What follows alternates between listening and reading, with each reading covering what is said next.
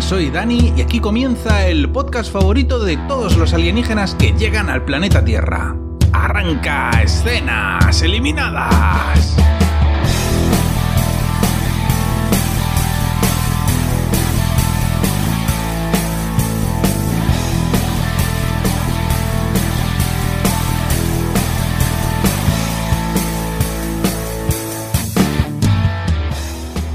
Esta semana tenía dudas sobre qué piloto contaros, así que puse una encuesta en Twitter y ha ganado Superman y Lois, un spin-off de Supergirl de la CW, que a pesar de que, bueno, la serie es de esta cadena, pero a nivel internacional la está distribuyendo en streaming HBO.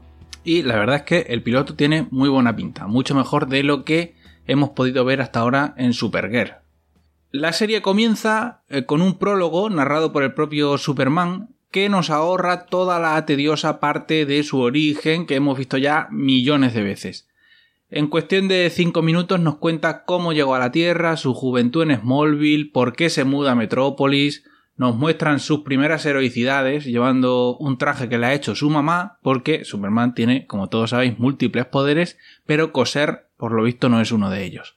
Entonces, eh, bueno, nos muestran esas primeras heroicidades y por último nos cuentan cómo conoce a Lois, se enamoran, se casan y en un giro inesperado de los acontecimientos, que no sé muy bien de dónde sale, tienen mellizos, ¿vale? Hay que recordar que este spin-off parte de em, del, del, crossover que tuvieron en, el Arrowverso de Tierras Infinitas, ¿vale? Donde, bueno, digamos que rompen un poco la baraja, destruyen todas las tierras del multiverso y parece, quiero recordar que solo queda una. Entonces, digamos que este Superman y esta Lois pues se casan y tienen mellizos. Tienen dos niños, uno que al principio es así más bien rubiete y otro que tiene melenita. Y el de la melenita tiene un problema, un trastorno psicológico, que seguro que será muy conveniente para la trama. Nos trasladamos entonces al tiempo presente, a una central nucelar en la que hay una emergencia. Y bueno, pues están evacuando ¿no? la, la central a todos los trabajadores porque el reactor se está sobrecalentando y va a hacer catapum chimpum. Los militares, que han intentado hacer nada y ya no saben qué más hacer, mandan una bad señal a Superman con una especie de mechero. Y el hombre de acero aparece con un, con un traje nuevo al que tenía en el prólogo que denota que ha habido aumento de presupuesto del prólogo aquí. Es un traje mucho más parecido al que lleva Henry Cavill en las películas últimas de Superman. Y bueno, pues nada, Superman entra en la central nucelar y sella la fisura del reactor usando sus rayos, esos rayos esos que tira por los ojos, y después congela el agua del mar y mete un iceberg, un iceberg gigante que lo saca del agua y lo mete dentro del reactor nuclear para enfriarlo. Ojalá tener ropa de las calidades del traje de Superman que se mete dentro de un reactor a punto de explotar y no se le estropea ni se le quema ni nada. Eso es una ropa buena, buena. Después de esta heroicidad aparece el opening de Superman y Lois y cuando volvemos Superman está teniendo una conversación con el general, que resulta que es el padre de Lois, o sea que es su suegro. Por alguna razón el general suegro está al tanto de que su hija está casada con Superman, es conocedor de la identidad de Superman. Primero hablan del tema de la central, eh, como es lógico, ¿no? Y nada, pues eh, parece que hay ciertos indicios de que haya sido un sabotaje, de que haya sido provocado, Parece ser que también que ya se ha intentado antes en otra central nuclear el mismo sabotaje y que todo pues es ver y suspicios. Y cuando terminan de hablar de esto, el general suegro, pues nada, le habla un poco de, la familia, ¿no? Y le dice que quiere llevarse a uno de los niños de pesca. Cuando Superman vuelve a casa, Lois le da el parte del día, ¿no? Lo, lo que ha pasado con los chiquillos en el día. Parece ser que el, el, niño que de pequeño era rubio, pero ahora ya parece ser que no, tiene buenas noticias porque lo han aceptado no sé dónde algo, no sé qué, algo de fútbol americano, pero no me entero bien qué. Y bueno, le dice también que se tiene que disculpar con el otro hijo, con el de la melenita, por haber faltado a la terapia de psicólogo. Aquí hay cierto pozo de reproche, ¿no? En la conversación que tiene con Lois, en plan Superman, eres un padre negligente. Y por supuesto esto imaginamos que será también muy útil y muy explotado por los guionistas a no mucho tardar. Total, que Superman interrumpe a su hijo, el que antes era rubio, para felicitarlo por la cosa esa del, fútbol americano que yo no me he enterado. Y le corta una teleconferencia que estaba teniendo con una chati que suponemos que es la novia, eh, o por lo menos una prospect, ¿vale? Una candidata a ser novia.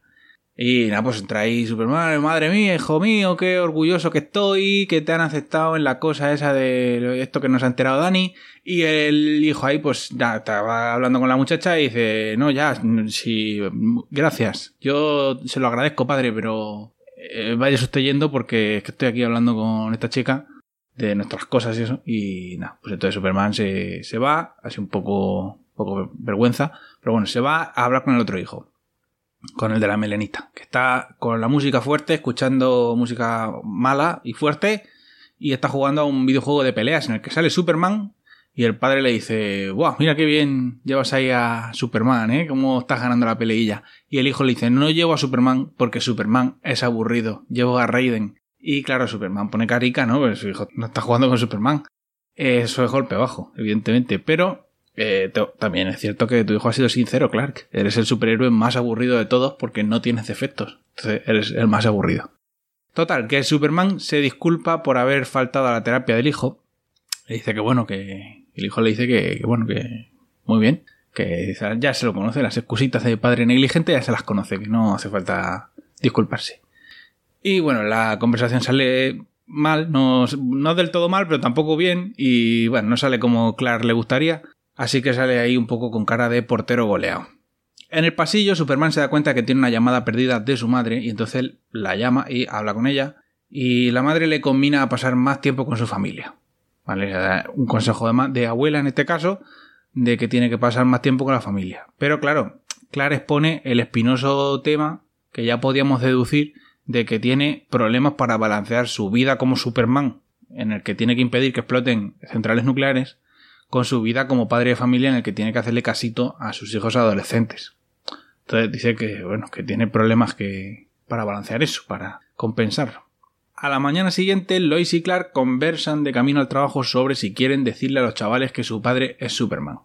Lois está preocupada porque piensa que los hijos puedan tener poderes y al no saber la verdad pues puedan provocar algún desastre. Y de hecho hay cierta sospecha de que el hijo, eh, que de pequeño era rubio pero ya no, podría tener algún poder, porque por lo visto el programa ese de rugby donde lo han aceptado no. como que es muy joven para ese programa. Entonces, eh, sospecha, Lois sospecha que el chiquillo pueda tener algún poder.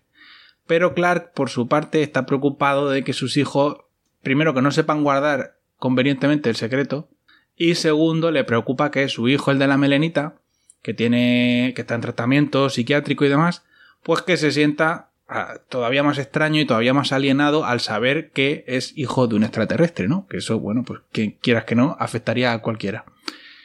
Bueno, el caso es que llegan a la oficina hablando de eso y se cruzan con un compañero al salir del ascensor y el compañero pues viene con la cara muy larga y le preguntan que qué le pasa y este hombre pues les dice que acaban de despedir a otro periodista de, del Daily Planet. Justo en ese momento el editor llama a Clara al despacho y lo despide también. Entonces, pues nada, Lois y Clark están ahí hablando del despido en la sala de descanso del periódico, cuando justo en ese momento Clark recibe una llamada de teléfono de la doctora del centro de salud de Smallville que le dice que su madre ha tenido un ataque y que está que está como el Betis cuando lo compró la ópera. Claro, en ese momento eh, Superman deja a su mujer con la palabra en la boca y sale escopeteado hacia Smallville, va volando pero aún así no consigue llegar a tiempo y cuando llega a la casa de su madre ya la mujer ha recibido ya el, abrazo del gran caput. Y yo, pues no sé, ¿qué queréis que os diga? O sea, los putos guionistas están llevando a Superman al borde del abismo en 15 minutos. O sea, es que, es que este pobre hombre, o sea, es el hombre de acero, vale, pero joder, darle un respiro a este pobre hombre porque lo habéis despedido del trabajo, tiene problemas con sus hijos, le habéis matado a la madre en 15 minutos, darle un respiro a este pobre hombre.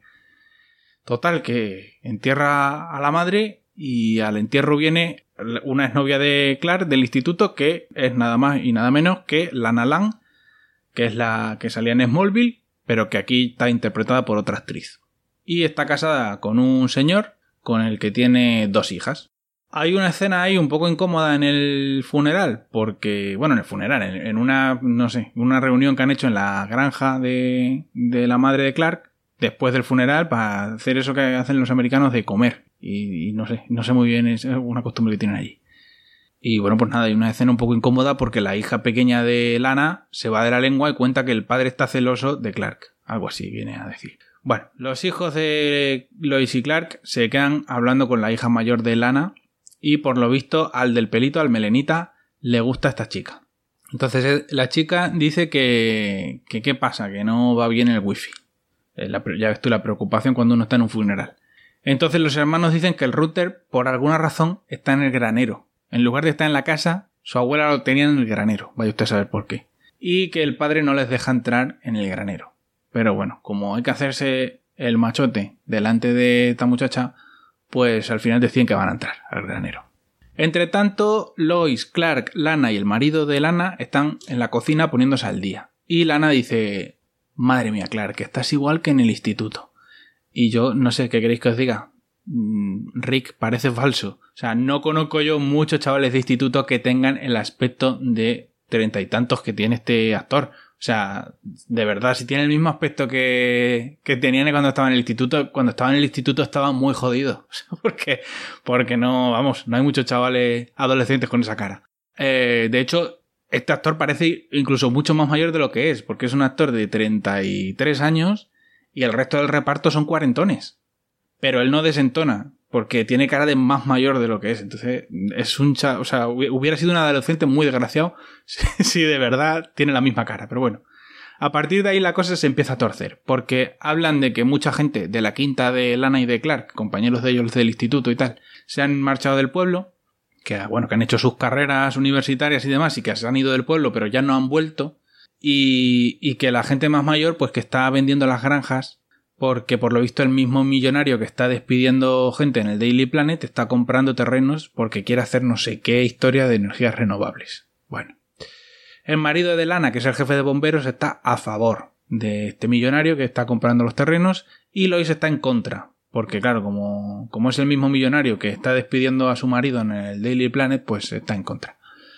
Entre tanto, los chavales entran al granero buscando el router, que además de estar en el granero, está en lo alto de una viga. Y todos se preguntan en qué estaba pensando la abuela para poner el router en el granero en lo alto de una viga en un techo que puede tener tranquilamente 4 metros.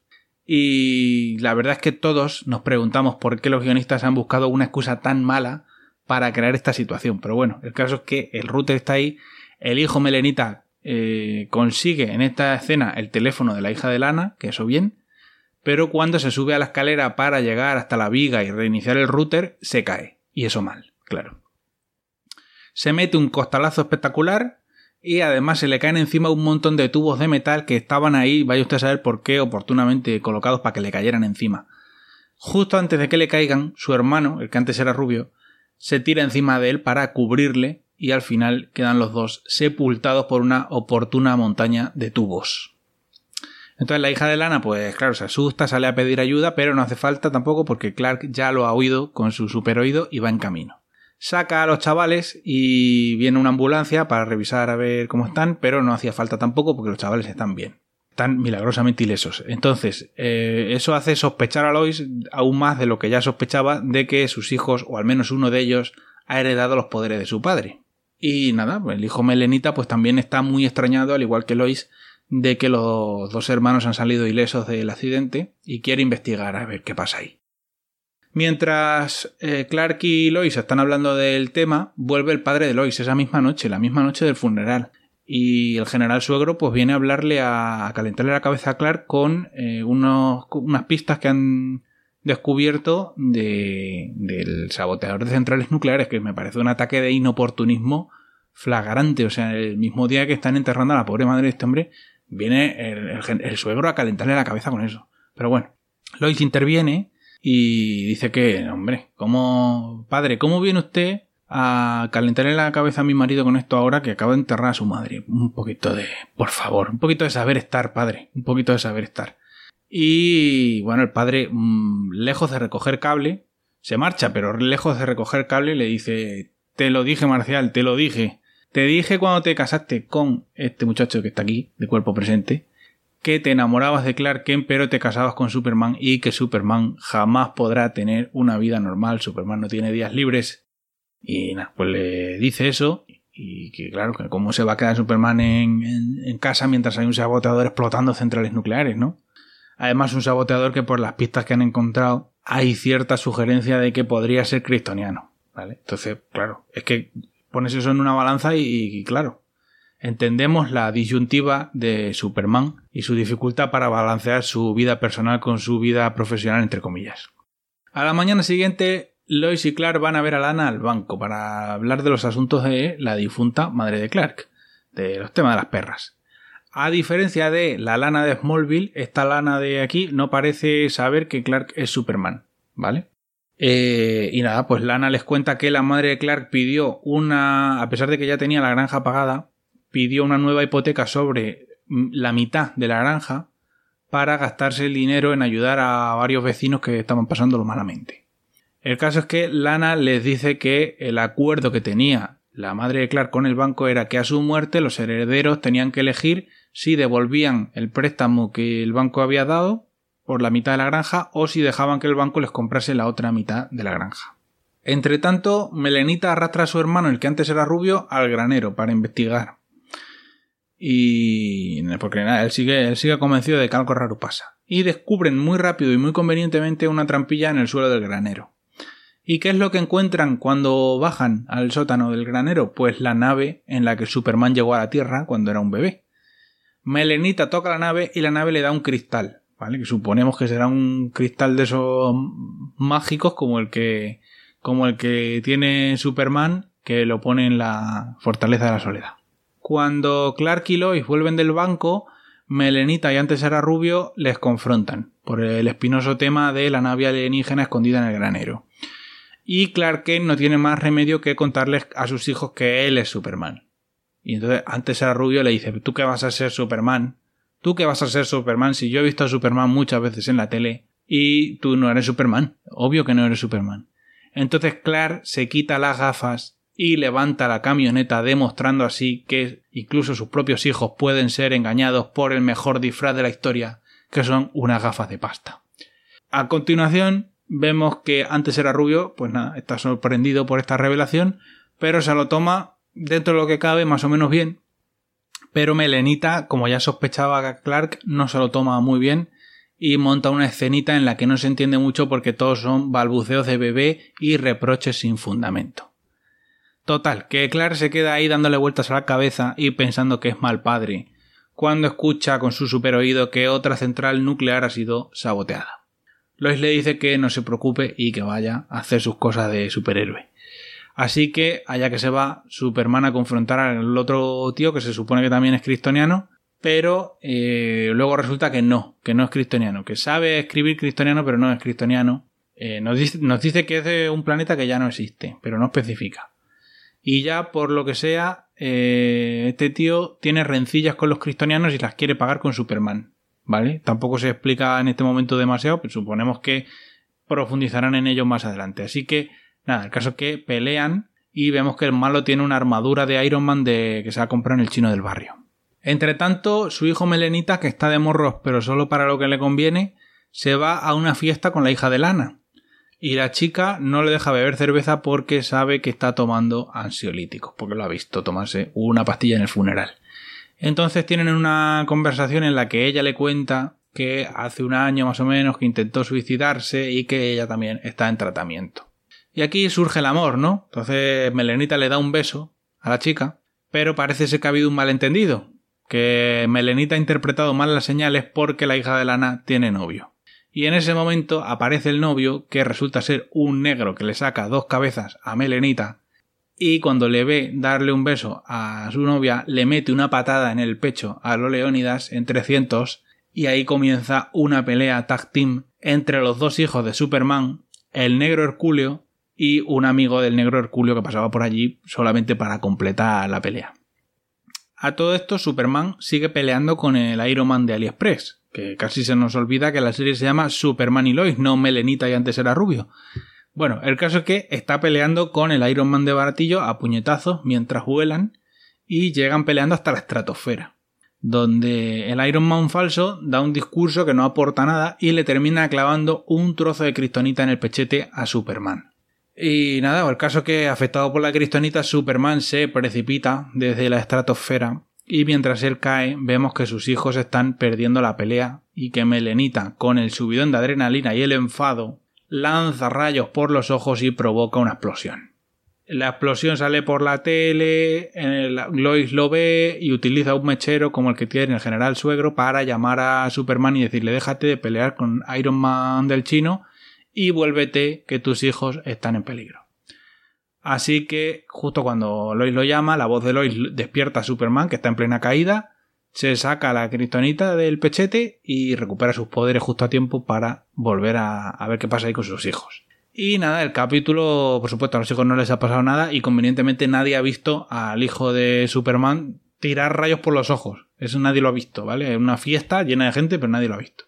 El capítulo se cierra con Lois y Clark decidiendo que no van a vender la granja de la madre de Clark y que se van a mudar allí para tener una vida más sencilla, ¿vale? Que piensan que les va a venir muy bien eh, el, el estilo de vida más tranquilo de Smallville para encauzar a Melenita que bueno, ha sido, al final ha resultado que era el que tenía poderes y no su hermano antes era rubio, que era el candidato evidente.